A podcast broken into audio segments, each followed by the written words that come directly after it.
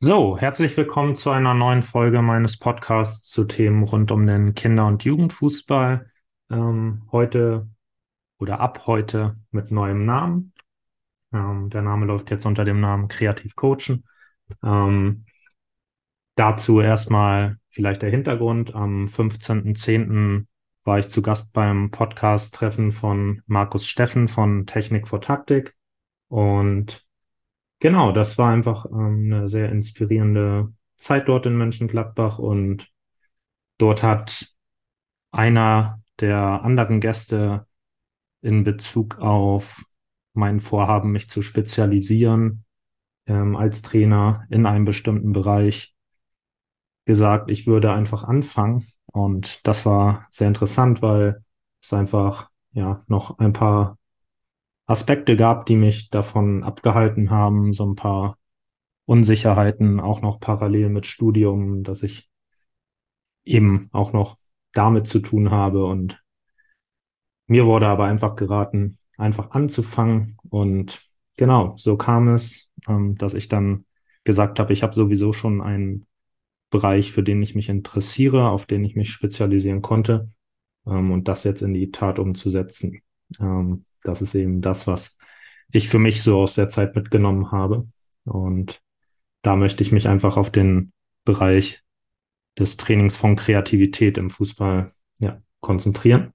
Und der Podcast wird sich trotzdem weiterhin nicht nur um Kreativität drehen, sondern weiterhin wie vorher um alle Themen rund um den Kinder- und Jugendfußball mit verschiedenen Gästen, die in verschiedenen Bereichen Spezialisten sind oder eben auch ähm, Mannschaftstrainer einfach. Ähm, genau. Mhm. Der Podcastname trotzdem hat natürlich diesen Bezug zu der Spezialisierung, die, äh, genau die ich jetzt wählen möchte. Und das finde ich einfach cool. Ähm, und es ist auch so, dass es Parallelen gibt zwischen Kreativität bei einem Fußballspieler und eben auch bei dem Trainer. Und da möchte ich so ein paar Gedanken teilen, die ich einfach hatte, als ich diesen Podcast-Namen gewählt habe, neben der Tatsache, dass ich einfach einen Bezug zu meiner Spezialisierung habe. Ähm, wenn man von Kreativität spricht, gibt es da zum Beispiel das divergente beziehungsweise divergierende Denken. Das wird ja je nach Autoren in der Literatur einmal als divergentes Denken und einmal auch als divergierendes Denken bezeichnet. Und das ist eben der Gegensatz zum konvergenten Denken. Und beim divergierenden Denken ist es so, dass möglichst ähm, viele Lösungswege mh, hm, ja, produziert werden, so heißt es. Und beim konvergenten Denken ist es eben so, dass es eine, eine richtige Lösung für ein Problem gibt, eine richtige Antwort auf eine Frage, auf, einen, auf eine Problemstellung. Und ja, wenn wir dann von Kreativität sprechen, ähm, dann ist es ja auch sag ich mal, ja, die populäre Meinung, ähm, dass es dann eben ja sich um einen Fußballkontext um einen Spieler handelt, der verschiedene Lösungen einfach für ein Problem hat. Und das ist eben so der Hintergrundgedanke bei mir beim Podcast, dass man, wenn man sein Repertoire einfach erweitert, und das kann man ja mit Hilfe dieses Podcasts tun, ähm, dass man einfach ja unterschiedliche Lösungen hat. Ähm, und sich Dinge vielleicht auch einfach in einer Ab äh, Ansprache vor der Mannschaft nicht so abnutzen, weil man als Trainer immer gleich auftritt. Ähm, sehr monotone Übungen hat vielleicht, sondern nein, man hat verschiedene Übungen, kommt immer wieder auf neue Ideen, kann immer wieder neue Impulse setzen, auch im Spielverlauf, ähm, ja, nochmal mit was ganz Neuem, was den Gegner, vielleicht dann auch den gegnerischen Trainer überrascht, ähm, reagieren äh, in Bezug auf Kreativität, was dann wirklich neuartig ist. Ähm, Komme ich gleich auch nochmal drauf zu sprechen, ähm, in Bezug auf die Kreativitätsforschung, was so das Neue angeht. Aber ein Beispiel, was mir da einfällt, ist einfach Thomas Tuchel mit seinem Rule Breaker Vortrag, ähm, wo er die Grundordnung, ähm, kann man sich auf YouTube ansehen, ähm, wo er davon spricht, dass er in seiner Zeit bei Mainz 05 die Grundordnung des Gegners gespiegelt hat damit man direkt schon einen Gegenspieler in seinem Raum hatte, ähm, dass jeder Spieler immer direkt ja einen Gegenspieler hatte, dem er sich zuordnen konnte. und so einfach ähm, nicht lange nachdenken musste, so, um welchen Gegenspieler er sich jetzt kümmert. Ähm, das war zu dem Zeitpunkt, wie Tuchel es beschreibt, etwas Neues, denn zuvor war es einfach so, dass man seine eine Grundordnung hatte, die perfektioniert hat. Und Mainz hat eben ja mit sehr verschiedenen Grundordnungen gespielt und hatte auch starke Abweichungen, was die Spieler in der Startelf ähm, ja, angeht.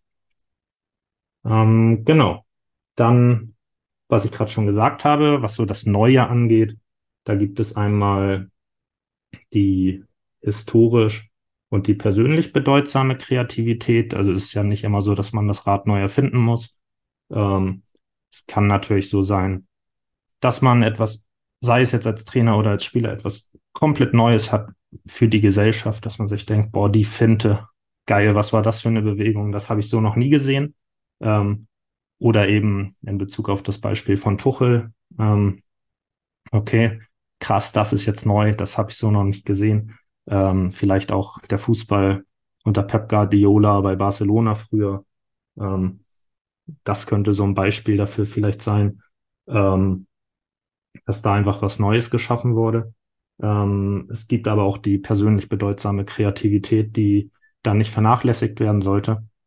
Ähm, denn etwas muss nicht immer neu für die Gesellschaft sein, sondern es reicht auch schon, also man kann schon von Kreativität sprechen, wenn man einfach ein gewisses Repertoire hat hm, und dann ja sich etwas aneignet, was für einen selbst neu ist, obwohl es schon in der Gesellschaft zuvor bekannt war. Hm.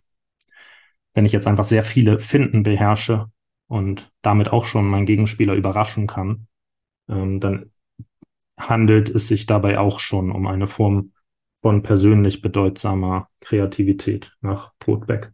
Ähm, genau. Und wo ich vielleicht auch nochmal so eine Parallele sehe zwischen Spieler und Trainer. Ähm, da wird in der Literatur davon gesprochen. Äh, ich werde die Quellen auch noch angeben ähm, im Podcast, könnt ihr dann nachlesen, hm. dass eine kreative Bewegungsform oder Verbindung, das ist jetzt zitiert, ähm, dann entsteht oder durch einen Prozess entsteht, der aus, auch jetzt wieder zitiert, ähm, experimentieren, explorieren und erfinden, improvisieren, variieren, strukturieren, festlegen und wiederholen entsteht. Ähm, genau.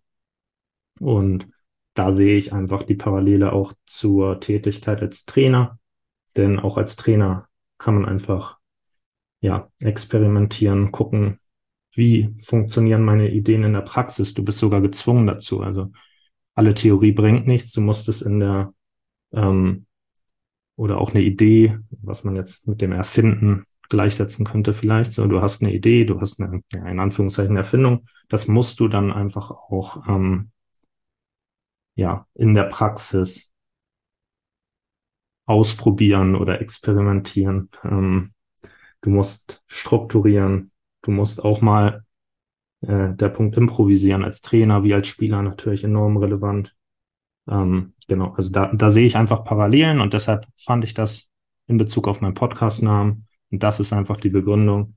Ich fand diese Parallele einfach cool, dass ich sage, als Trainer möchte ich mich jetzt, also natürlich nicht als Mannschaftstrainer, da hm, ist natürlich so die breite Palette entscheidend, ähm, alles so, aber ich möchte mich als Trainer auf den Bereich Kreativitätstraining spezialisieren. So. Und gleichzeitig gibt es aber eben diese Parallele, dass man als Trainer eben auch kreativ sein kann im Sinne von verschiedenen Lösungsansätzen, die hier, ähm, wozu dieser Podcast einfach beitragen kann.